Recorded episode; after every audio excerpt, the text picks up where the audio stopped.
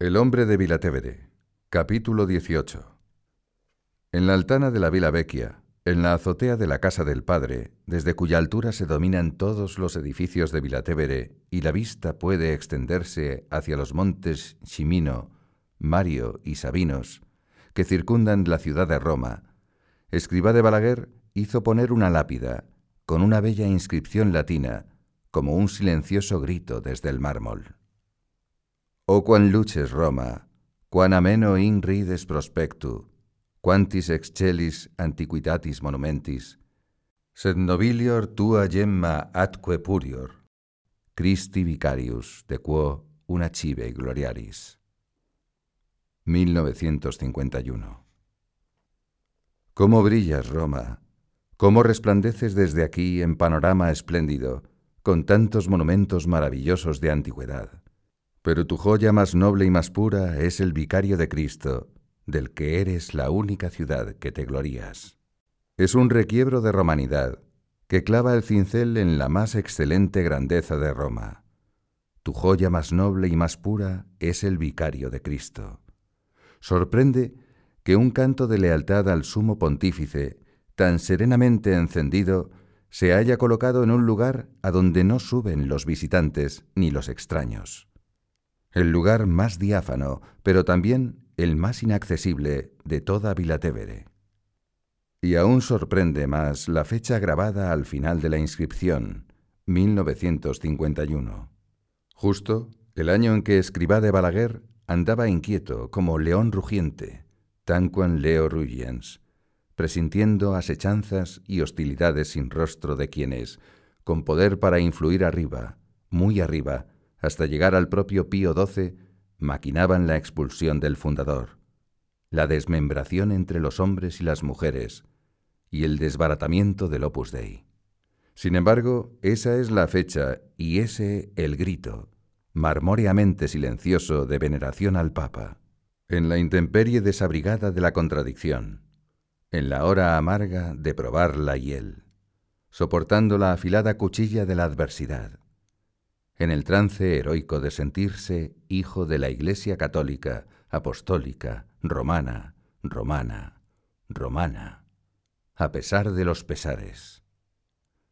Con lo cual esa lápida, oculta a los ojos de los curiosos, viene a ser, a la vuelta de los años, cuando las cosas se van sabiendo como el acta notarial de una fidelidad inquebrantada. Esas palabras parecen hacerse eco de aquel otro elogio de romanidad que quince siglos atrás lanzaba San León Magno, el Papa Grande que prestigió la autoridad de la sede de Pedro como nunca antes en la historia. Roma, te has convertido en la nación santa, en el pueblo escogido, en la ciudad sacerdotal y regia y, gracias a la cátedra del bienaventurado Pedro, en la capital del mundo. La supremacía que te viene de la religión divina se extiende más allá de lo que jamás alcanzaste con tu dominación terrena. Me siento romano, dirá también José María Escribá, porque romano quiere decir universal, católico, porque me lleva a querer tiernamente al Papa, il dolce Cristo in terra, como gustaba repetir Santa Catalina de Siena, a quien tengo por amiga amadísima. Ser romano no entraña ninguna muestra de particularismo, sino de ecumenismo auténtico. Supone el deseo de agrandar el corazón, de abrirlo a todos. Desde bien temprano, Escribá quiere romanizar el Opus Dei. Por ello, sin disponer de medios económicos, enfaja la aventura de erigir en Roma la sede central del Opus Dei.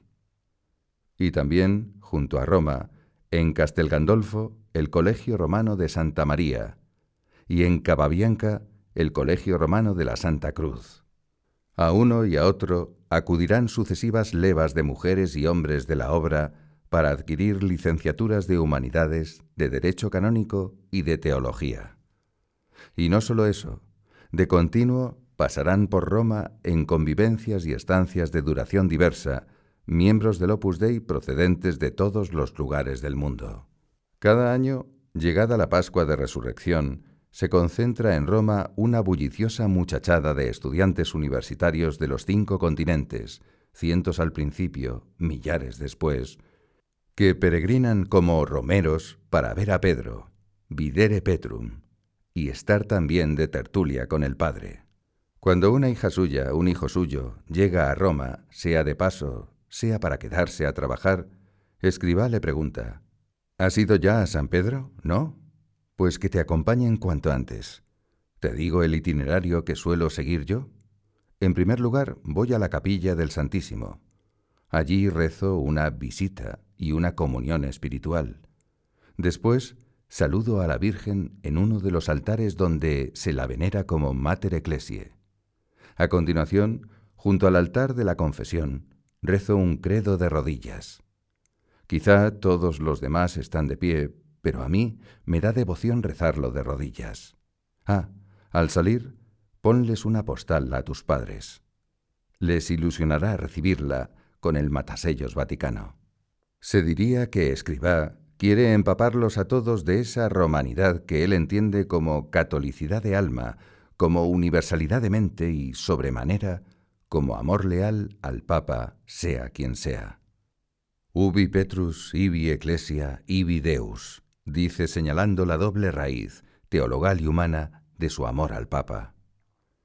Queremos estar con Pedro, porque con él está la Iglesia, con él está Dios, y sin él no está Dios.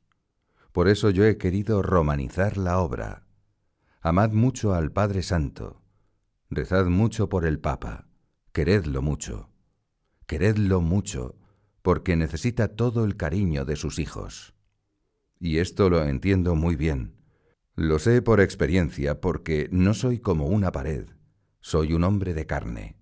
Por eso me gusta que el Papa sepa que le queremos, que le querremos siempre, y eso por una única razón, que es el dulce Cristo en la tierra. El 11 de julio de 1949 llega a Roma Miguel Ángel Madurga, un joven miembro del Opus Dei. El padre le lleva con algún otro a visitar las cuatro basílicas mayores. Una vez en San Pedro, y recorriendo atajos por pasillos y salas de pasos perdidos que parece conocer de antes, llegan hasta el salón del trono y el balcón de las bendiciones. Escribá hace comentarios cariñosos del Papa, que entonces es Pío XII. En cierto momento se acerca al sitial pontificio. Señala un punto del brazo derecho del egregio sillón. Aquí apoya la mano el Papa, dice en voz baja. Después se inclina y deja allí mismo un beso. Su amor al Papa no es ni una entelequia disecada y sin sangre, ni un blando fervorín sentimental. Es una pulsión de fe. Pulsión de fe porque, traspasando las fragilidades y las carencias humanas de cada pontífice, Escribá solo quiere ver en él a Cristo en la tierra. En este sentido, llega a hablar incluso de pasión. El amor al romano pontífice ha de ser en nosotros una hermosa pasión, porque en él vemos a Cristo. El Papa es para Escribá el vicecristo en la tierra. Y así, con palabras calientes de pasión, anima una vez y otra a los que viven con él y a los que van a visitarle. Nuestro más grande amor, nuestra mayor estima, nuestra más honda veneración, nuestra obediencia más rendida, nuestro mayor afecto, ha de ser también para el vicedios en la tierra, para el Papa. Estad muy cerca del pontífice romano, indolce Cristo in terra.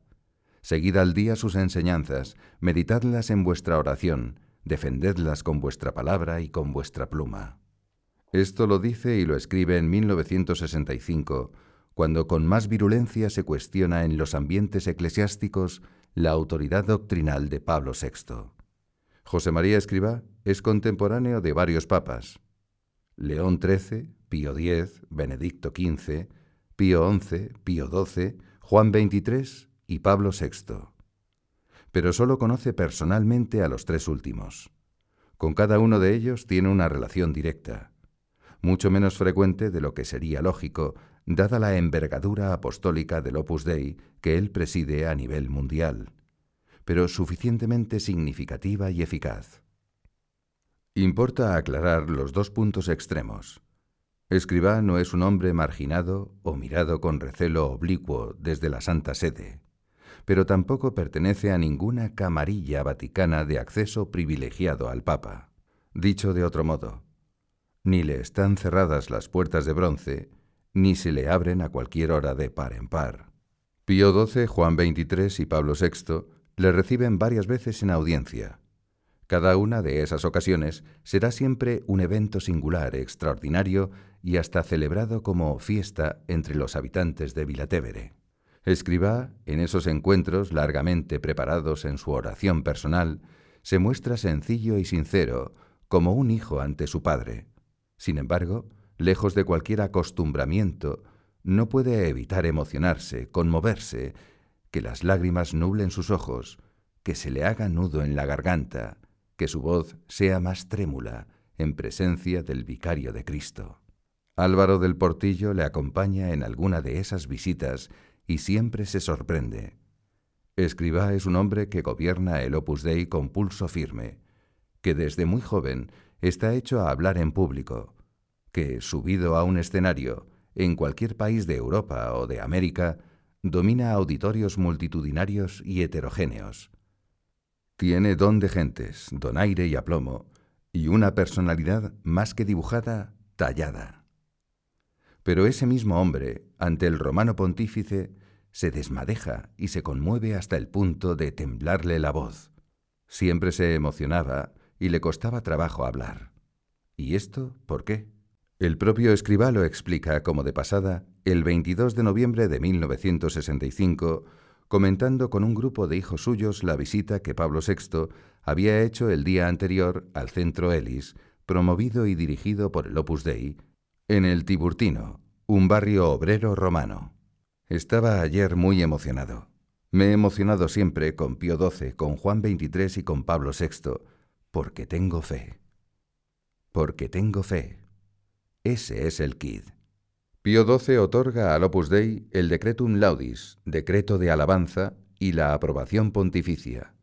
En 1949 cede temporalmente a la obra unos terrenos y una vieja casa cerca del lago Albano, en Castel Gandolfo, que durante un tiempo utilizó la condesa Campelo para obras de beneficencia.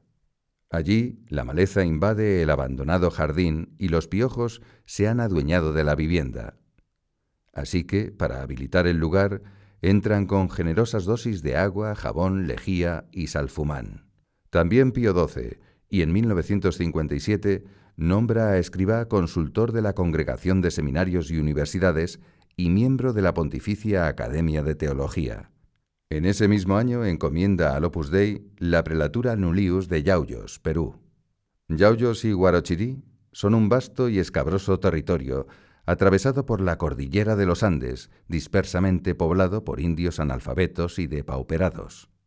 Allí, bajo el impulso de Monseñor Ignacio María de Orbegozo y Goicoechea, sacerdote del Opus Dei, ayudado por un puñado de miembros de la obra, desarrollarán una valerosa y arriesgada labor de promoción social y cultural. El radioteléfono y la mula serán los vehículos para la comunicación y la enseñanza, en aquellos parajes inextricables, con alturas de más de 5.000 metros. Unos años después, Monseñor Escribá, hablando de Yauyos con Icha y Margarita, dos jóvenes peruanas que están en Roma de paso, les dice con claridad, Dentro de unos años tendréis muchos sacerdotes nativos, muy bien preparados, que harán una labor verdaderamente maravillosa. Pero las misiones no son lo nuestro. Nuestra vocación es precisamente permanecer en medio del mundo, en la entraña de la sociedad. Encargarnos de yauyos ha sido algo a lo que yo asentí cuando me lo propusieron en el Vaticano, para que no se diga nunca que le he negado algo al Santo Padre me enseñaron un mapa con algunos países que tenían mejores situaciones para que escogiese. Les dije, allí donde nadie quiera ir, iremos. Así escogimos. A la muerte de Pío XII, el 9 de octubre de 1958, Escriba vive en su alma el luto por la sede vacante. Reza y hace rezar por el cónclave que ha de alumbrar un nuevo papa. Habla con sus hijos. Sabéis, hijos míos, el amor que tenemos al Papa, quien quiera que sea. A este que va a venir ya le queremos. Estamos decididos a servirle con toda el alma, ex toto corde tuo, ex tota anima tua. Y a este pontífice le vamos a amar así. No lo conoce, No sabe quién podrá ser, entre las largas quinielas de papables que publican los periódicos, el nuevo sucesor de Pedro. Pero ya se dispone a recibir la noticia de su designación con el corazón franqueado. Durante los días del duelo oficial en la iglesia y después, en las cuatro intensas jornadas de expectación, mientras acontece el cónclave, les insiste, rezad, ofreced al Señor hasta vuestros momentos de diversión. Hasta eso lo ofrecemos por el Papa que viene, para dar a conocer la eternidad de la Iglesia, como hemos ofrecido la misa todos estos días, como hemos ofrecido hasta la respiración. Y en otro momento, también en esos días, queriendo sentar costumbre en la obra de ese aliento de amor al Papa, cuando vosotros seáis viejos y yo haya rendido cuenta a Dios, diréis a vuestros hermanos cómo el Padre quería al Papa con toda su alma, con todas sus fuerzas. Pasadas las cinco de la tarde del 28 de octubre, Escribá está ante el televisor. Ve con desconcierto que por la chimenea de la capilla sixtina esta vez no sale ni humo blanco ni humo negro, sino una rara humareda gris. Pocos instantes después, en el cielo romano, se recorta la silueta ondulante de la fumata bianca.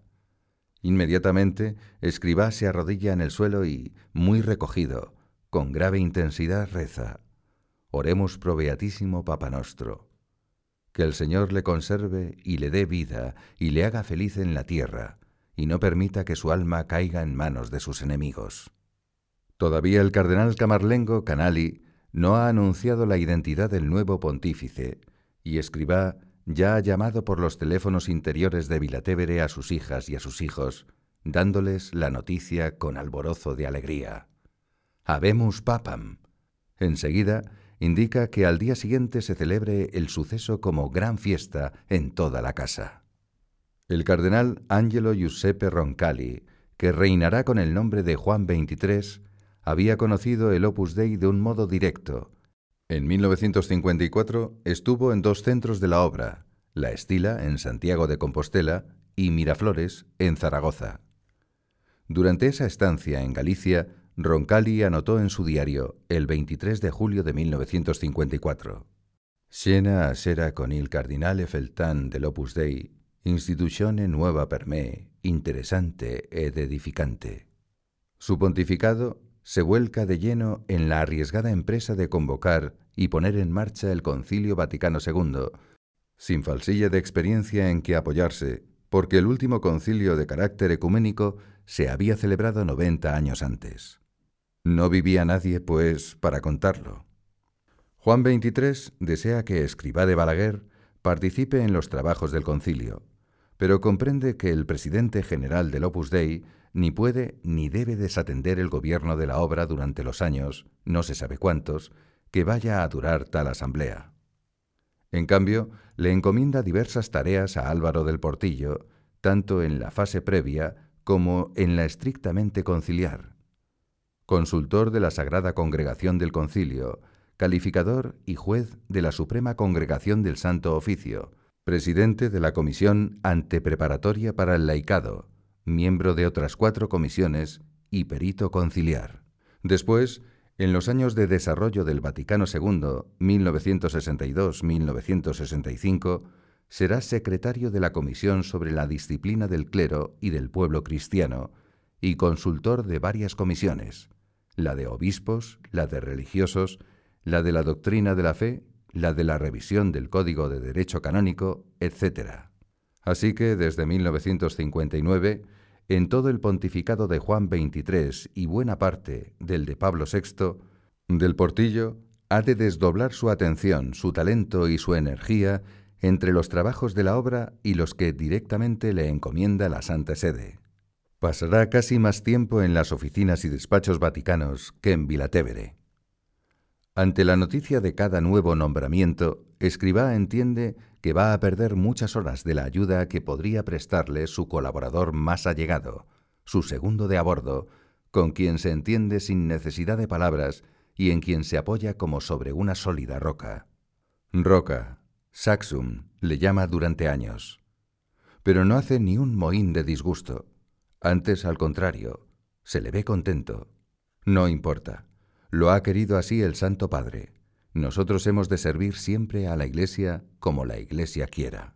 Escriba estimula y favorece cuanto puede estos trabajos de Álvaro en el ámbito conciliar. Respeta escrupulosamente lo que pueda ser su sigilo de oficio.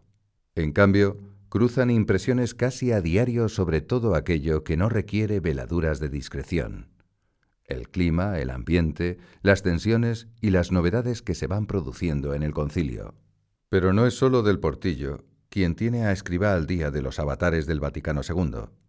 Otros tres miembros del Opus Dei son padres conciliares. Monseñor Ignacio María de Orbegozo, prelado de Yauyos, Perú. Monseñor Luis Sánchez Moreno Lira, obispo auxiliar de Chiclayo, Perú. Y Monseñor Cosme do Amaral, obispo auxiliar de Oporto, Portugal. Además, son legión los obispos, peritos, expertos, teólogos y canonistas del mundo universo que trabajan en el aula conciliar y acuden a Vilatevere para visitar a Monseñor Escribá, charlar con él y requerir sus opiniones sobre asuntos concretos que en esos días se están debatiendo. Pero, sobre todo, este es un concilio abierto, plagado de observadores y periodistas. Las páginas de los periódicos son madrigueras de noticias, rumores, interpretaciones y cotilleos anecdóticos, cuando no filtraciones fragmentarias de textos conciliares. Nunca faltan anónimas manos interesadas en que ciertos documentos lleguen antes a las rotativas de los tabloides diarios que a las imprentas vaticanas. Desde su retaguardia de la Vila Vecchia, Escribá sigue con gran atención la marcha del concilio. Reza mucho, y pide a muchos que recen por esos trabajos. En julio de 1962 escribe una carta para todos los miembros de la obra, instándoles a ofrecer todas las horas de su trabajo diario, ya sea investigando en un laboratorio, guisando en la cocina, ordeñando vacas en un establo o vendiendo lavadoras a domicilio, por el feliz resultado de esta gran iniciativa que es el Concilio Ecuménico Vaticano II. Sé que esta es la gran intención de nuestro Santo Padre, y deseo que también nosotros, desde nuestra parcela, podamos contribuir mediante nuestra oración, la penitencia y el trabajo santificado y santificador. Esas son las grandes armas, los únicos medios de que dispone el Opus Dei. Una tarde de las que hay sesión conciliar, Álvaro se siente enfermo y con fiebre. La comisión en la que trabaja ha de tomar acuerdos importantes y su presencia es necesaria allí. Sin embargo, se le ve derrengado, sin fuerzas, con cuerpo de meterse en la cama. Escribá le mira, preocupado y vacilante. Oyendo solo la voz del corazón le diría, acuéstate ahora mismo. Pero dada la situación, no tiene más remedio que animarle. Alvarico, hijo mío, pienso que tienes que ir. Cuando sale Álvaro, Escribá se vuelve hacia Francesco Angeliquio, que por casualidad ha presenciado la escena. Como si hablase consigo mismo, le dice, ¿Crees que no tengo compasión de este hombre? Pero hay cosas que hay que hacer, aunque nos acorten la vida. Temo por la salud de este hijo mío. Yo lo necesito. Nos hace falta, la obra lo necesita. Y entre esas cosas que hay que hacer, aunque nos acorten la vida, está para escriba servir a la Iglesia como ella quiere ser servida. Juan XXIII nombra a escribá consultor de la Comisión para la Interpretación Auténtica del Código de Derecho Canónico. Cede a la obra, en propiedad, los terrenos de Castelcandolfo. Erige como universidad lo que hasta entonces era Estudio General de Navarra. Y encomienda al Opus Dei una iniciativa para la promoción social del barrio romano de Tiburtino a partir de una colecta mundial que se había realizado cuando Pío XII cumplió 80 años. En el Tiburtino se construirá el Centro ELIS, Educazione, Laboro, Instruzione, Sport, de formación profesional para chicos jóvenes. El 5 de marzo de 1960, Escribá acude al Vaticano llamado a audiencia por Juan XXIII. Durante la conversación, con humor socarrón y gesticulando muy expresivamente, el Papa le comenta, La primera vez que oí hablar del Opus Dei me dijeron que era una institución imponente e que faceva molto bene. La segunda vez, que era una institución imponentísima e che faceva moltissimo bene. Estas palabras me entraron por los oídos, pero el cariño por el Opus Dei se quedó en mi corazón. Juan XXIII no es un papa embarado y distante. Por el contrario, su campechanía abre puertas a la confianza y facilita el diálogo. En cierto momento, Escribá de Balaguer le explica los farragosos trámites y las largas esperas que hubo de soportar durante veinte años, hasta que la Santa Sede dio su visto bueno a que en el Opus Dei hubiera cooperadores no católicos e incluso no cristianos. Juan XXIII, buen conocedor de la alambicada burocracia vaticana, ríe a carcajadas con el relato vivaz en el que se contrapone la impaciencia de Escribá y la lenta maquinaria de la curia. Pero al fundador del Opus Dei lo que le importa subrayar es el fenómeno novedoso de que gente de otras religiones puedan cooperar con una obra de la Iglesia Católica. Por ello, y aunque la entrevista se produce dos años antes de iniciarse el concilio ecuménico, Escribá dice a Juan XXIII, En nuestra obra siempre han encontrado todos los hombres, católicos o no, un lugar amable. Como ve, no he aprendido el ecumenismo de vuestra santidad, lo he aprendido del Evangelio. Ambos hombres vuelven a encontrarse en una segunda audiencia, el 27 de junio de 1962. Es en tal ocasión cuando Juan XXIII, hablando del Opus Dei, hace esta valiosa confesión. Monseñor, la obra pone ante mis ojos horizontes infinitos que no había descubierto. Un comentario de similar envergadura al que, en otro momento, haría este mismo Papa a su secretario, Monseñor Loris Capovilla, refiriéndose también a la obra. È destinata ad operare nella Chiesa su inatesi horizonti di universale apostolato. El Opus Dei está llamado a abrir en la Iglesia desconocidos horizontes de apostolado universal. Una frase como esa desmiente de un plumazo todos los litros de tinta gastados en hacer conjeturas sobre si Juan XXIII entendió o no entendió el fenómeno del Opus Dei y si hubo buena o mala química de sintonía entre el Papa Roncalli y Monseñor Escribá. A este propósito resulta muy expresivo el relato que el propio Escribá hace de su última audiencia con el Papa, en una carta escrita para todas sus hijas e hijos.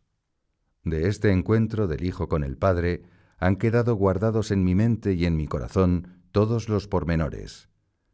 Vuelvo con mi recuerdo a esta audiencia y guardo de ella hasta el más mínimo detalle, no solamente el día y la hora, sino también la mirada atenta y llena de paternal benevolencia, el gesto suave de la mano, el calor afectuoso de su voz, la alegría grave y serena reflejada en su semblante.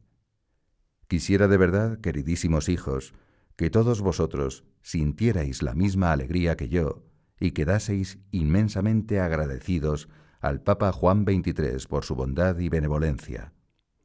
Nos tiene a todos en su corazón, nos conoce y nos comprende perfectamente. Cuatro años ha consumido Juan XXIII en fletar el concilio. El 11 de octubre de 1962 consigue verlo zarpar Va a ser una procelosa travesía, pero apenas se han iniciado los trabajos cuando llevan dos meses, la Asamblea entra en una fase de receso que amenaza ser colapso. Y es que, justo en ese tiempo, la salud del Papa se quebranta gravemente. El deterioro es irreversible. Mientras Juan XXIII agoniza, Escribá reza con fuerte intensidad. Esos días altera su horario, adelantando la misa para poder ofrecerla por el Papa todavía vivo, o como sufragio madrugador si falleciera por la noche. A la muerte del pontífice, el luto y la tristeza popular por el Papa Juan, el Papa buen hombre, el Papa campechano, ahondan la sensación de orfandad y de vacío ante la sede vacante. Sobreponiéndose a todos esos sentimientos, sin duda fáciles, escriba en pro a su oración hacia el nuevo cónclave. Hace falta un papa de gran estatura espiritual e intelectual, un papa capaz de ejercer la potestad y la autoridad, un papa a la medida de la crisis que, insensiblemente, va anegando a la Iglesia. Pero también un papa especialmente dotado para la prudencia. Si, yendo de un lado a otro de la casa, el padre se encuentra con algún hijo suyo sin detenerse y a modo de saludo le recuerda, encomienda el cónclave o ¿estás rezando mucho por el nuevo papa? No es fácil la tarea que le espera. El concilio está en un impasse, pero son tantas las expectativas suscitadas que conviene reencauzarlo, proseguirlo y culminarlo. Lo que el nuevo romano pontífice no puede vislumbrar ni adivinar es la eruptiva reacción posconciliar que acarreará la aplicación del propio concilio, ni las dislocadas y erráticas interpretaciones de sus textos. Al frente de la Iglesia se necesitaría ahora un hombre de puño enérgico y de muñeca sutil. Sin duda el sucesor, Giovanni Battista Montini, Pablo VI, hubiese podido ser ese hombre, pero el Papa no gobierna solo. Entre su cinturón próximo de colaboradores no siempre encontró un clima de entendimiento y de valentía que favoreciera su delicada tarea. En un momento del pontificado de Pablo VI, escriba, sincerándose con algunos de sus hijos mayores y como señalando hacia esas estancias de cercanía papal, les dirá, El mal está dentro, dentro y muy arriba. Escribá no puede dejar de recordar que Pablo VI, siendo todavía Monseñor Montini, fue la primera mano amiga que yo encontré aquí en Roma. La primera palabra de cariño para la obra que se oyó en Roma la dijo él y desde que es elegido papa son palpables sus muestras de aprecio hacia la obra. Recibe varias veces, en audiencias largas y afectivas, a Monseñor Escribá. Le regala un cáliz con el emblema pontificio recamado en marfil, idéntico al que unas semanas antes le ha obsequiado al patriarca Atenágoras de Constantinopla. Acude al Tiburtino para inaugurar solemnemente el centro Elis, que ya está construido y funcionando, junto con una amplia residencia, una escuela hotelera y una parroquia anexa, encomendada también a sacerdotes de la obra. Disfruta Pablo VI en ese acto. Recuerda que años atrás, recién terminada la Guerra Mundial, pasaba él por ese barrio romano. Unos muchachos callejeros le suplicaron, Denos trabajo, denos trabajo. ¿Qué sabéis hacer? Todo, bueno, nada. La respuesta no pudo ser más lacerante. Ahora ve hecha realidad una satisfacción a aquella demanda, y como escriba le pide la bendición para todos los que están allí, en esos nueve edificios, Pablo VI le propone Benediciamo insieme, bendigamos juntos, los dos a la vez. Escriba, conmovido por esa deferencia del Papa, se hinca de rodillas y baja la cabeza. Poco después, cuando Pablo VI se despide ya en la puerta, Monseñor Escriba vuelve a arrodillarse sobre el suelo mojado por la lluvia para besarle el anillo. Pero el Papa, asiéndole por los codos, lo levanta con energía y, mientras le abraza, dice, Tutto, tutto qui e opus Dei. Todo, todo aquí es opus Dei. Pero la manifestación de estima que Escribá más agradece es el interés demostrado por el Papa en que se resuelva cuanto antes y de modo definitivo la cuestión, aún pendiente, de la forma jurídica adecuada para el Opus Dei. No se pide nada superfluo, ni nada excepcional, ni nada imposible. Escribá había advertido desde el primer momento que la figura de los institutos seculares no era la idónea para el Opus Dei. Corrían el riesgo de ser asimilados a los religiosos. Durante años, con las mejores palabras, con los más sólidos argumentos, bien pertrechado de paciencia, pero sin cejar en su empeño, el fundador reclama de la Santa Sede una formulación jurídica clara, basada en el derecho ordinario de la Iglesia, y no en privilegios que garantice la naturaleza laical del Opus Dei y, por tanto, la legítima autonomía de cada uno de sus miembros seglares para desempeñar cualquier trabajo honesto y para profesar y expresar sus ideas personales en las cuestiones sociales, políticas, económicas, culturales, artísticas. Apremiado por esta necesidad, el 25 de mayo de 1962 ha escrito una extensa carta a sus hijas e hijos que ocupan cargos de gobierno en el Opus Dei. trata este tema, y lo hace tocando el fondo como una cuestión de justicia con los miembros de la obra. Para mí, no es solo un problema de fidelidad al querer divino, sino también de justicia con vosotros todos. Antes de admitiros en la obra, también por razón de justicia, a cada uno de vosotros se os explicó bien, para que vuestra decisión fuera consciente y libre, que no ibais a ser religiosos, ni personas equiparadas a los religiosos. Se os dijo que conservaríais en todo vuestra íntegra personalidad y vuestra condición de laicos corrientes, que, al venir al Opus Dei, no cambiaríais de estado, sino que continuaríais con el que tuvierais, y que vuestra vocación profesional y vuestros deberes sociales seguirían siendo parte integrante de la vocación divina que habíais recibido. ¿Cómo podría yo ahora cometer la iniquidad de obligaros a seguir una vocación diversa? No, no podría exigiros eso de ninguna forma, y ni siquiera podría pediros, recurriendo a argumentos poco leales que violenten la libertad de vuestras conciencias, que renovéis vuestro compromiso con la obra, abrazando una vocación que no es la que hemos recibido de Dios. Ni yo puedo hacer eso con vosotros, ni nadie puede hacer eso conmigo. Eso, además de ser humanamente una villanía, sería una falta grave contra la moral cristiana, contra la ley divina positiva y aún contra la misma ley natural. Hay en mi alma una gran devoción a San Francisco, a Santo Domingo, San Ignacio, pero nadie en el mundo me puede forzar a hacerme franciscano, dominico o jesuita, como nadie me puede obligar a tener mujer, a que me case. En la vida espiritual cuenta la gracia de Dios, su voluntad, su querer, que señalan un camino y una misión. ¿Quién podrá cambiar esa vocación divina? Urgido por el gravísimo compromiso de defender la integridad de nuestra espiritualidad, de nuestra vocación secular y de nuestra condición de simples fieles, y no queriendo ser como esos perros mudos que no se atreven a ladrar, canes muti non volentes latrare, Escribá repite estos y otros argumentos ante Monseñor Ángelo del Acqua, entonces sustituto de la Secretaría de Estado. Lo hace por escrito desde París, y lo hace cara a cara en Roma con el ruego de que transmita sus palabras al Papa. Como ve cercano el peligro de que en el aula conciliar se equipare a los miembros de los institutos seculares con los religiosos, al hablar con Delacqua, Escribá utiliza el tono más enérgico que la cortesía y el respeto le permiten. No hay autoridad en la tierra, porque sería un atentado a la libertad que defiende la Iglesia en sus leyes y que está penado gravemente, que pueda obligarme a ser religioso o a contraer matrimonio.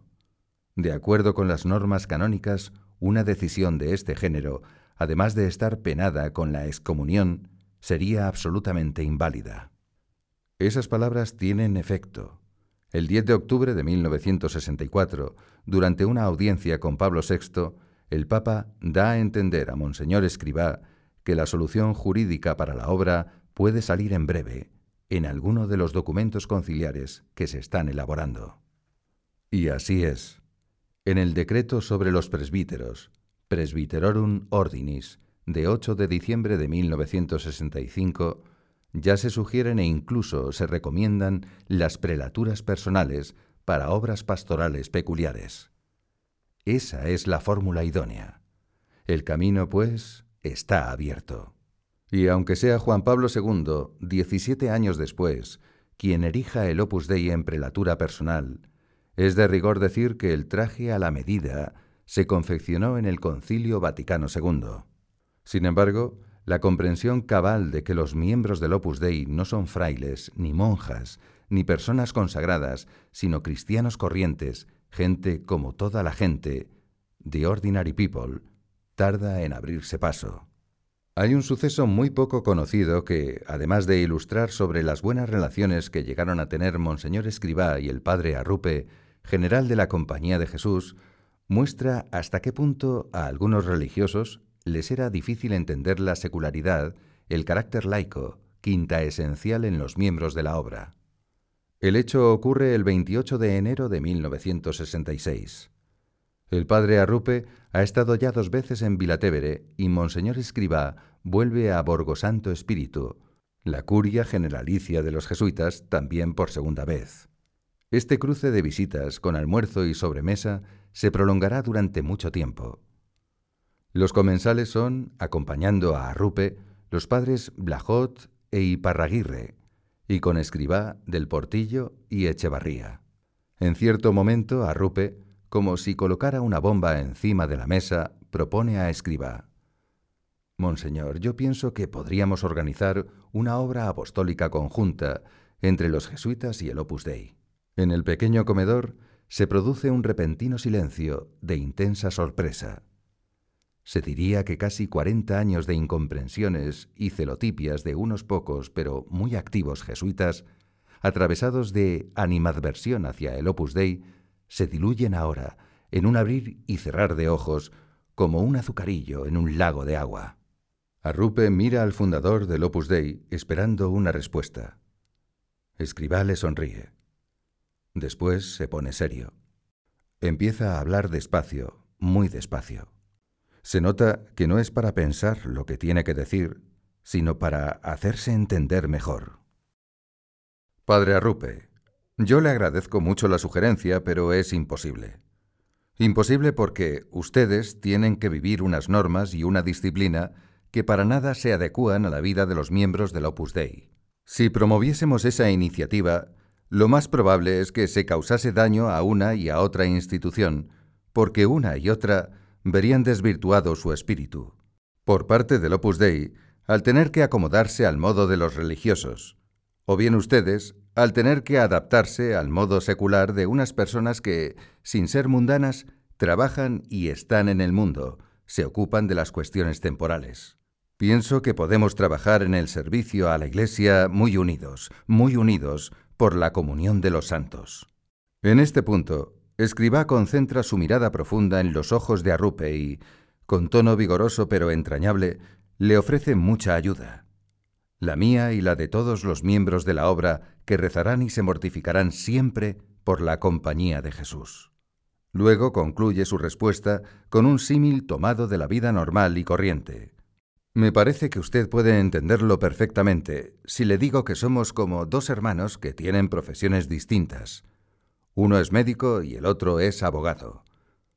Para ejercer el trabajo de cada uno, no pueden montar un despacho común, porque nada tiene que ver una actuación profesional con la otra. Pablo VI continúa y lleva a término el Concilio Vaticano II, que se clausura el 7 de diciembre de 1965. Una de las novedades formales del Vaticano II es que no define ninguna verdad de fe. Sus resoluciones no son ni de definición ni de condena. Aunque, como todo concilio, se reafirma en las verdades proclamadas por los concilios anteriores, sus textos no son dogmáticos, sino pastorales. Las antiguas fórmulas concisas y rígidas redactadas como fríos inventarios de artículos de fe, se sustituyen por una bella prosa literaria, a modo de amplias meditaciones sobre las verdades y los misterios del catolicismo. ¿Es mejor? ¿Es peor? Lo cierto es que nada aparece claramente definido, delimitado, precisado, ni mucho menos mandado o prohibido. Antes bien, todo queda al albur de la buena intención y la claridad de luces con que, posteriormente, cada lector quiera interpretarlo. Y será ahí y entonces, en esas lecturas posconciliares, donde se den los abaratamientos del mensaje, las aplicaciones abusivas, las traducciones traidoras. A base de originalidades caprichosas, se hacen mangas y capirotes con la liturgia. Hay quien consagra con champán. Hay quien arrumba los ornamentos y los vasos sagrados para sustituirlos por un plato y un vaso de barro, las piezas más deleznables del ajuar más pobretón. Hay quien, cada día, según su inspiración, se inventa los textos y las rúbricas de la misa. Hay quien la celebra sobre el mostrador de una carnicería y posando para el París Match. Los confesionarios crían telarañas. En cambio, proliferan las más extravagantes ceremonias colectivas de reconciliación en las que, por cierto, nadie absuelve a nadie de sus pecados. La oración sale de su ámbito interior, la intimidad de la conciencia, y se convierte en mera expresión exterior. pierde su trazado vertical de comunicación con Dios, reduciéndose a un encuentro horizontal con los demás. Un encuentro sin duda bondadoso, pero superficial, incomprometido y demasiadas veces folclórico. En no pocas parroquias y comunidades católicas se expende el sentimentalismo como sucedáneo de la espiritualidad. Al mismo tiempo, se relativiza el imperio de los mandamientos. Se cuestionan ciertos tramos de la moral. Se llega a prescindir de las nociones de pecado y de gracia. La libertad se contrapone a la verdad. Surge el prurito adulto de reinterpretar un montón de dogmas de fe y de normas morales que ya no se consideran verdades absolutas, sino productos de una época, no necesariamente aceptables, desde una mentalidad puesta al día. Todas estas desviaciones traicionan la letra y apuñalan por la espalda el espíritu del Vaticano II. Ninguno de esos errores puede llamarse hijo legítimo del concilio. Es un ayornamiento mal asimilado, vivido con un frenesí irresponsable por personas de anémica vida interior, pero con cargos directivos que en muy poco tiempo produce tremendos estragos en la Iglesia. Se cierran seminarios y conventos porque son muchos los que salen y muy pocos los que entran. La misma soledad de los templos es un indicio claro de la sobrevenida languidez en la vida religiosa. Y a la vez, curiosamente, el foco de actividad y de atracción se desplaza a esas dependencias anexas de ambientes naftalinosos y mal ventilados, donde ejercen los nuevos agitadores de sacristías. Con sospechosa frecuencia, estos activos especímenes suelen estar vinculados a movimientos políticos de entretela marxista. Por otra parte, cunde el fenómeno de las cátedras estafadoras que, aparaguándose bajo la etiqueta de teología católica, propalan doctrinas de confusión, cuando menos ambiguas, cuando más heréticas. Y eso en seminarios y universidades eclesiásticas. Como telón de fondo de todo ello está el pretendido diálogo entre cristianismo y marxismo, un diálogo en el que los cristianos, para demostrar su talante de apertura, empiezan poniendo entre paréntesis su fe y acaban comulgando con las ruedas del molino de Marx. Las fugas de religiosos y de sacerdotes que cuelgan la sotana son dolorosas y se dejan sentir. Sin embargo, mucho más peligrosa es la permanencia dentro de la Iglesia de no pocos eclesiásticos cuya mente ya ha dejado de ser católica y cuyo corazón anda muy lejos del hombre de blanco que vive en Roma. Y toda esta resaca de unas lecturas conciliares desquiciadas, retorcidas, con sus esquilmadores efectos, es contemplada con pasmo inmóvil por algunos superiores y pastores amedrentados, débiles, claudicantes, que prefieren no mandar antes que exponerse a ser desobedecidos. Ciertamente, hay una crisis de autoridad, pero forzada por una previa crisis de obediencia. Un rebaño va bien, dice Escribá estando en Vilasaqueti con un grupo de hijas suyas, cuando los pastores se preocupan de las ovejas, cuando echan los perros al lobo, cuando no llevan el rebaño por lugares donde hay hierbas que pueden envenenar, sino donde las ovejas se alimentan con buenos pastos. Igual pasa con las almas. Necesitan pastores que no sean perros mudos, porque los perros, si callan, tampoco sirven. Han de ladrar, dando la señal de alarma. Os pido que recéis mucho por la Iglesia, por el Papa actual y por el Papa que vendrá, que habrá de ser mártir desde el primer día. Rezad para que el pueblo cristiano tenga defensas en medio de tantos errores y herejías. Como la contestación y la rebeldía llegan hasta cuestionar la palabra del Papa, Escribá envía a todos sus hijos una amplia carta, instándoles a que defiendan de todo posible ataque la autoridad del romano pontífice, que no puede estar condicionada más que por Dios. Esta visión realista del desastre, de una iglesia devastada por una bandada de clérigos depredadores, no significa que Escribá se posicione enfrentado o disconforme con el concilio. Se equivocaría de medio a medio quien lo pensase. Precisamente para el Opus Dei, lejos de ser un revés, el Vaticano II es una confirmación en toda regla.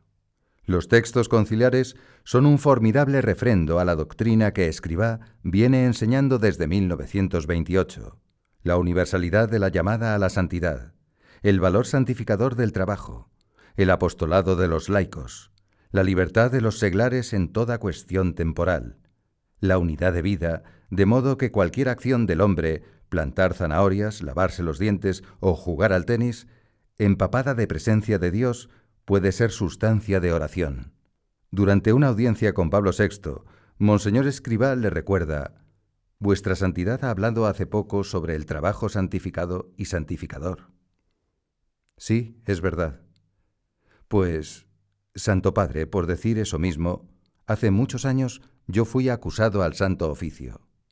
Al clausurarse el concilio, Escribá quiere, sin ufanarse por ello, que sus hijos conozcan el hecho meridiano de que la Iglesia ha sancionado con toda solemnidad la espiritualidad del Opus Dei.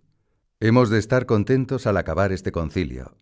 Hace 30 años a mí me acusaron algunos de hereje por predicar cosas de nuestro espíritu que ahora ha recogido el concilio de modo solemne en la constitución dogmática de Eclesia. Se ve que hemos ido delante, que habéis rezado mucho. Pero no lo dice solo él. El propio Pablo VI, reconociendo que el Opus Dei no es una iniciativa humana, sino un mensaje, una misión, una vocación de urdimbre sobrenatural, le dirá un día, Dios le ha dado a usted el carisma para que ponga en la calle la plenitud de la Iglesia. En el Vaticano II, la Iglesia descubre o redescubre una verdad que llevaba 17 siglos enterrada. Los laicos ni son cristianos de segunda, ni longa manus estratégica de la jerarquía. Son pueblo de Dios, dinámico e itinerante, con una fuerte carga de fermento para influir en la sociedad. Pueblo de Dios, no masivo ni gregario. Cada uno de sus miembros está personalmente llamado a ser santo. Esta es la almendra, esta es la clave del arco del concilio. Y justamente esta, la doctrina que escriba de Balaguer viene predicando desde 1928. De ahí que una pléyade de altos eclesiásticos le señalen como hombre anticipativo, pionero en la espiritualidad de los laicos y precursor del concilio. Así los cardenales Poletti, Joseph Frings, Franz Koenig, Giacomo Lercaro, Sebastiano Baggio, Sergio Piñedoli, Marcelo González Martín, Mario Casariego, y él mismo se lo declara a dos periodistas de Roma, Enrico Sciuppi y Antonino Fugardi. Una de mis mayores alegrías ha sido, precisamente, ver cómo el Concilio Vaticano II ha proclamado con gran claridad la vocación divina del laicado. Sin jactancia alguna, debo decir que, por lo que se refiere a nuestro espíritu, el concilio no ha supuesto una invitación a cambiar, sino que, al contrario, ha confirmado lo que, por gracia de Dios, veníamos viviendo y enseñando desde hace tantos años. Sin embargo, para la Iglesia son tiempos de vendaval, de desconcierto, de mareo. Pablo VI llega a denunciar con alarma indicios de descomposición de la Iglesia. Si en el ánimo de escriba la Iglesia estuvo siempre por delante y por encima de la obra, si la obra no es para servir a la Iglesia, destrúyela ahora mismo, durante estos años a más de ser su primer motivo, su interés acuciante, su intención dominante, se convierte en su inevitable obsesión. Día y noche, a toda hora, Escribá está como con el corazón en vilo, padeciendo por las continuas malas noticias que le llegan de la Iglesia. Aunque no le gustan los lamentos pesimistas ni las visiones crepusculares, el 25 de noviembre de 1970, estando con los directores del Consejo General de la Obra, les dice con un tono que tiene menos de desahogo que de aviso. Sufro muchísimo, hijos míos. Estamos viviendo un momento de locura. Las almas, a millones, se sienten confundidas. Hay peligro grande de que, en la práctica, se vacíen de contenido todos los sacramentos, todos, hasta el bautismo, y los mismos mandamientos de la ley de Dios pierdan su sentido en las conciencias. No se trata de un sufrimiento pasajero, es una pena que se ha establecido, que ha puesto casa en escriba. Tres años más tarde, el 14 de enero de 1973, durante una reunión de trabajo con las directoras de la Asesoría Central, interrumpe de pronto el asunto que tratan para pedirles. Rezad por la Iglesia, hijas. La situación es muy grave. Parece como si nuestra madre estuviera para morir. Pero enseguida, el hombre esperanzado, pletórico de fe, que hay en Escribá, tira del discurso hacia arriba aunque ya sabéis que la Iglesia no morirá, porque así lo ha prometido el Señor y su palabra es infalible. Con todo, tengo que deciros que las cosas están muy mal, porque no sería buen padre y buen pastor si no os lo dijera. Muchas veces prefiero no haceros sufrir y pasar las penas solo. Y apenas un mes después, también confidencialmente con sus hijas, vuelve a rezumar por la misma herida. Hijas mías, tengo una gran congoja en el alma por la Iglesia, por esta Madre buena que está tan maltratada. Los traidores están dentro. Desde los años 60, años conciliares, hasta el fin de su vida, esa será su pena honda de cada día. Cualquier cosa, aunque no tenga nada que ver, se lo recuerda. Así, un día de enero de 1974, después de comer, está en el soyorno del fumo con un grupo de hijos suyos. El arquitecto César Ortiz Echagüe comenta sus impresiones tras una visita a las obras de Cavabianca. En algún momento dice, Hemos podido verlo todo muy bien, porque hace un día buenísimo. Parece que estemos en primavera. Escribá está escuchando con atención todo el rato, pero al llegar a ese punto se le escapa a este pensamiento. Primavera. Cada vez que oigo esa palabra, pienso en la primavera de juventud que se está perdiendo para la Iglesia. En otra ocasión, Escribá pasa con Álvaro del Portillo a la casa de la Montañola para estar un rato con las que viven ahí. Es 28 de marzo, aniversario de su ordenación sacerdotal, y en la obra se celebra como día de fiesta.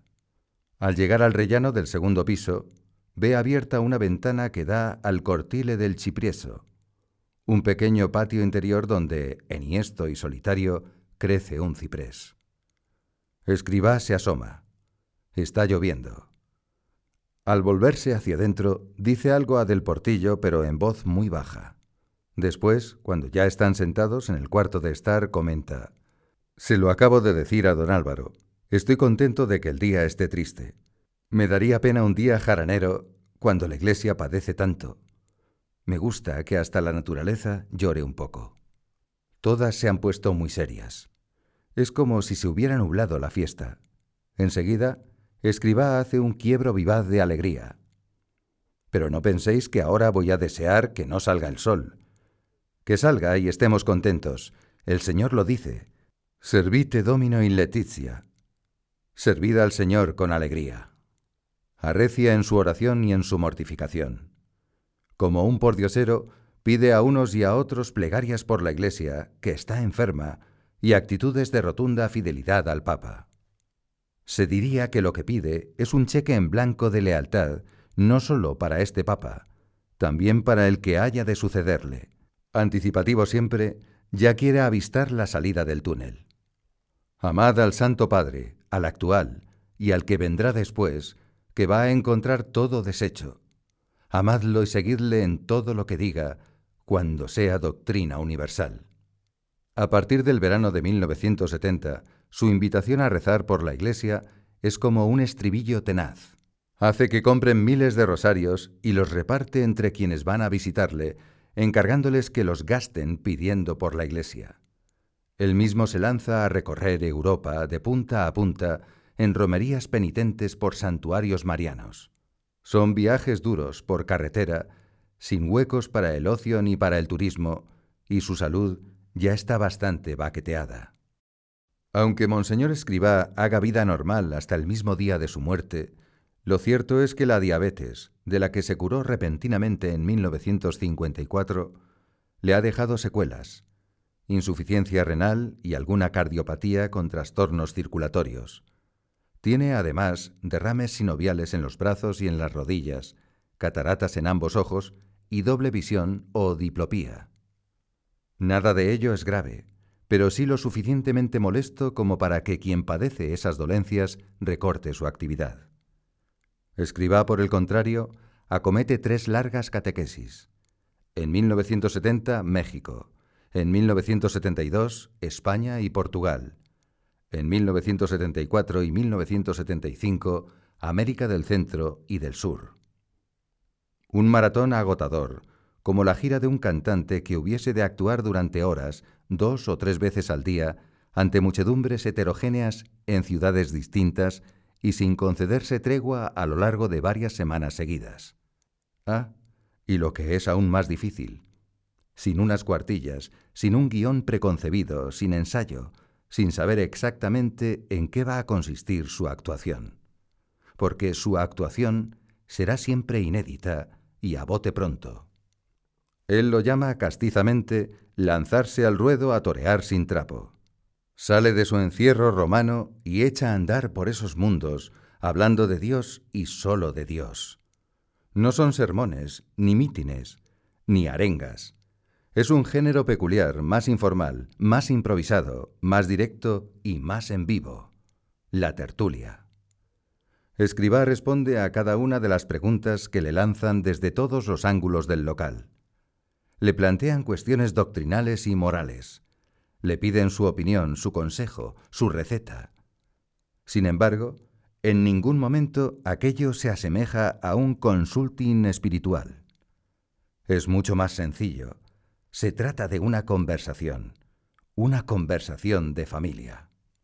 Ahora bien, lo inaudito no es lo que dice.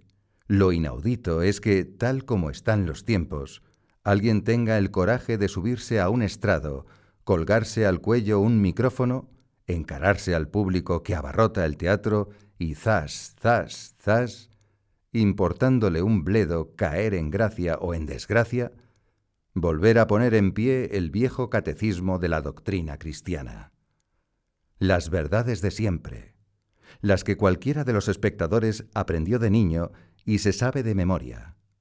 Y lo asombroso es que, con ese discurso a contracorriente, un hombre, un cura, se lleve a la gente de calle. Pero así es. Escribá engancha, escribá conecta, escribá percute, escribá tiene pegada, escribá remueve las conciencias, escribá provoca cambios de vida. Su predicación es cristianismo y electricidad. Pero allá arriba del escenario, Escribá no pretende tanto provocar un shock espiritual en quienes le escuchan como emitir una señal de tierra firme sobre un panorama mundial de desmadre y de naufragio. La catequesis pública y viajera de Escribá en los últimos años de su vida es imponentemente positiva. No hay en sus palabras ni un atisbo de crítica, ni un acento de amargura. Él no combate contra nadie. Él en pie sobre un estrado sin más atrecho escénico que sus manos y su voz varonilmente aragonesa, afirma con claridad y con energía que en la Iglesia todo lo esencial sigue siendo como era en un principio.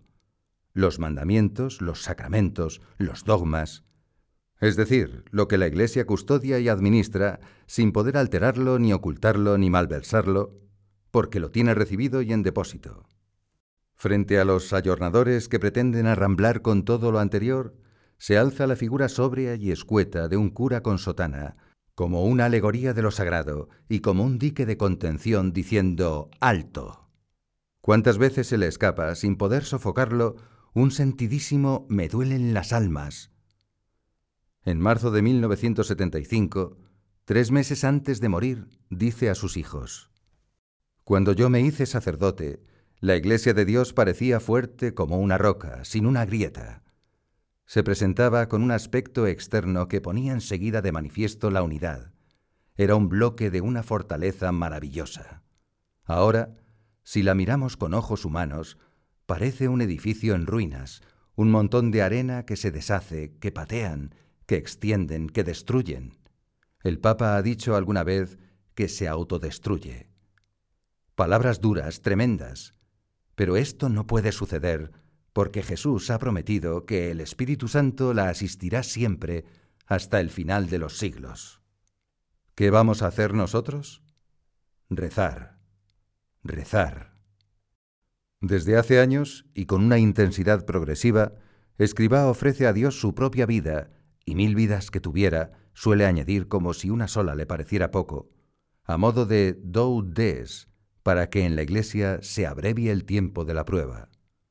No es un ofrecimiento gaseoso o fruto de un momento de especial fervor. Lo renueva cada mañana con intención consciente al celebrar la misa. El mismo día de su muerte, a las nueve y veinticinco de la mañana, antes de salir en coche hacia Vila del Rose, Castel Gandolfo, llama a dos hijos suyos, miembros del Consejo General, Giuseppe Molteni, seglar, y Francisco Vives, sacerdote. Les explica que el doctor Hugo Piazza, médico y amigo personal del Papa, desea hablar con alguien de la obra. A este hombre le han diagnosticado un cáncer irreversible, con un pronóstico de pocos meses de vida. Escribá quiere ir a visitarle, pero antes, para atenderle en lo que desee, los envía a ellos. Además, les confía un mensaje muy concreto que el doctor Piazza ha de transmitir a Pablo VI si tiene ocasión de verle o de hablar con él por teléfono. Que todos los días, desde hace años, ofrezco la Santa Misa por la Iglesia y por el Papa. Podéis asegurarle, porque me lo habéis oído decir muchas veces, que he ofrecido al Señor mi vida por el Papa, cualquiera que sea. Nosotros estamos callados y procuramos trabajar mucho y con paz, aunque en la Iglesia haya algunos que no nos ven con simpatía.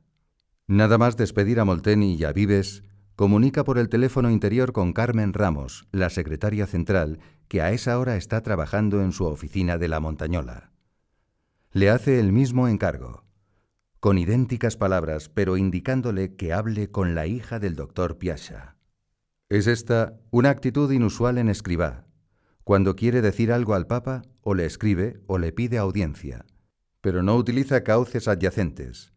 Así lo testifica, por ejemplo, el doctor Curcio Rusca, dentista de Pío XII y también de escribá, que se ofreció muchas veces a hablar del Opus Dei ante el Papa o a trasladarle alguna información.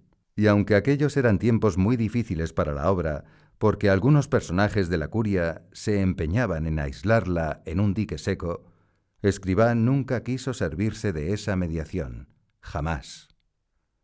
Sin embargo, ahora es él quien toma la iniciativa de usar al doctor Piazza como mensajero. Por razones que su muerte súbita, ocurrida pocas horas después, impedirá conocer, Escribá muestra un gran interés en que ese recado llegue al oído del Papa. ¿Necesita Escribá tomarse la satisfacción de hacer saber a Pablo VI que ofrece su vida por él? ¿No es más comprensible que quiera enviar la caricia de ese mensaje compañero y alentador a un papa que sufre, agobiado, acosado y solo?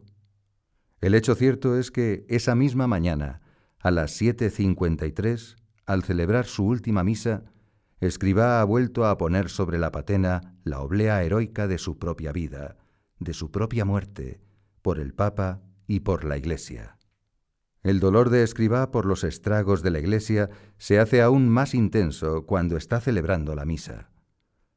Sin recatarse de la presencia de Javier Echevarría, que está allí para ayudarle, llora incluso con sollozos. A cierta edad, explica en una ocasión, las lágrimas de los hombres queman las mejillas. A veces, a la hora del desayuno, deja a un lado el periódico, se coge la cabeza con ambas manos y rompe a rezar. Pide perdón a Dios. Se siente culpable de los desvaríos de tantos eclesiásticos y del desbrujulamiento de los cristianos. Culpable porque yo no rezo ni me mortifico bastante. Y, a solas con Álvaro del Portillo, forcejea para que le permita redoblar la mortificación corporal como antes. Como antes significaría que, cuando entrasen en su habitación, después de haber utilizado él las disciplinas, encontrarían restos de sangre por las paredes. Un día, predicando una meditación a los del Consejo General, en la penumbra del oratorio de Pentecostés, les hace una confidencia enjuta, pero que describe el dramatismo de su sufrimiento moral. Estoy habitualmente en Getsemaní, en la agonía del huerto. La mañana del día primero del año 1971 se reúne en la sala de sesiones de La Montañola con algunas directoras de la obra, Mercedes Morado, Malis Cooking, Carmen Ramos y Chus de Mer. Asiste también Palmira Lagens, que, después de haber estado unos años como profesora del Colegio Romano, va a regresar a España, su país de origen. El padre quiere hablar con ella personalmente para preguntarle si prefiere volver a España de un modo definitivo o si le gustaría más irse por una temporada y regresar a Roma después. Cuando ya han tratado este asunto sin perder ni un segundo, Escriba pasa a hablar de su honda preocupación por la Iglesia. Se le ve apenado, pero saca fuerzas de donde puede para espolear a sus hijas a que recen. En cierto momento les sorprende con esta confesión. Rezad también para que yo sea bueno, fiel y alegre, y que me salga la sonrisa. Desde hace cosa de dos años no me sale fácilmente. Ahora, al afeitarme, me miro al espejo y no me reconozco. Me digo, José María, no eres el mismo, tú eras jovial. Me han quitado la sonrisa, y yo no he sido jamás un hombre triste, ni he tenido nunca la cara osca. Y es que, hijas mías, no os imagináis lo que cuesta. Duele mucho ver a quienes se ama y que, al mismo tiempo, algunas veces den repugnancia. No os imagináis lo que es sentir en el corazón a la vez amor y repugnancia. Rezad, rezad, pedid mucho por la Iglesia. Sí, Él es jovial y bienhumorado, disfruta con las canciones, se ríe con los chistes, tiene buen tino para gastar bromas simpáticas. Pero en estos años de trepidación, de infidelidad y de rebeldía dentro de la Iglesia, a fuerza de sufrir en silencio, ha perdido las ganas de sonreír. En ocasiones, incluso, le cuesta un vencimiento. Un día tiene que recibir una visita. Está serio, un rictus duro en sus labios, la cara larga. Más tarde, en la tertulia, comenta a sus hijos. Esta mañana le pedí tanto al Señor que me hiciera sonreír que ahora hasta podría soltar una carcajada. En la primavera de 1971, hablando una vez más de la Iglesia, de esa gran obsesión que invade su alma, declara ante un pequeño grupo de mujeres de la obra. No me importa deciros que ahora estoy muy sereno, pero hace unos años, cuando ya se veía venir toda esta hecatombe sobre la Iglesia Santa, no podía subir al altar sin echarme a llorar como un niño. Se me pusieron malos los ojos y tuve que ir al oculista. Nunca he sido llorón, pero aquellas eran unas lágrimas muy dulces que quemaban los ojos. Me las daba Dios. Después, aludiendo a la locución clama necheses, que oyó el verano pasado en Premeno, aunque sin referir aquel suceso, añade, Ahora ya no lloro, pero desde el 6 de agosto de 1970 he clamado sin cesar con la plena convicción de que Dios lo quiere. Y os digo a vosotras, clamad, rezad, gritad desde el fondo de vuestro corazón. Está persuadido de que volverán las aguas a su cauce porque el Señor no pierde batallas. Su diagnóstico no es taciturno ni desfondado. Respinga hacia la confianza. Sabe que por encima de los hombres es el Espíritu Santo quien gobierna la Iglesia de Dios. Reza, llora, se mortifica, ofrece su vida, siente sobre sus espaldas la carga de un gran amor maltratado. Ese es su duelo, ese su desgarro. Pero está seguro de que el final de todos estos padecimientos que sufre la Iglesia se acerca, como después de la noche viene el alba con la luz del sol espléndida. Alguna vez, los ojos entornados, como si escrutara el futuro, dice muy despacio, saboreando las palabras. Este salmo terminará en gloria. Sí, terminará en gloria. Es un brindis a la esperanza.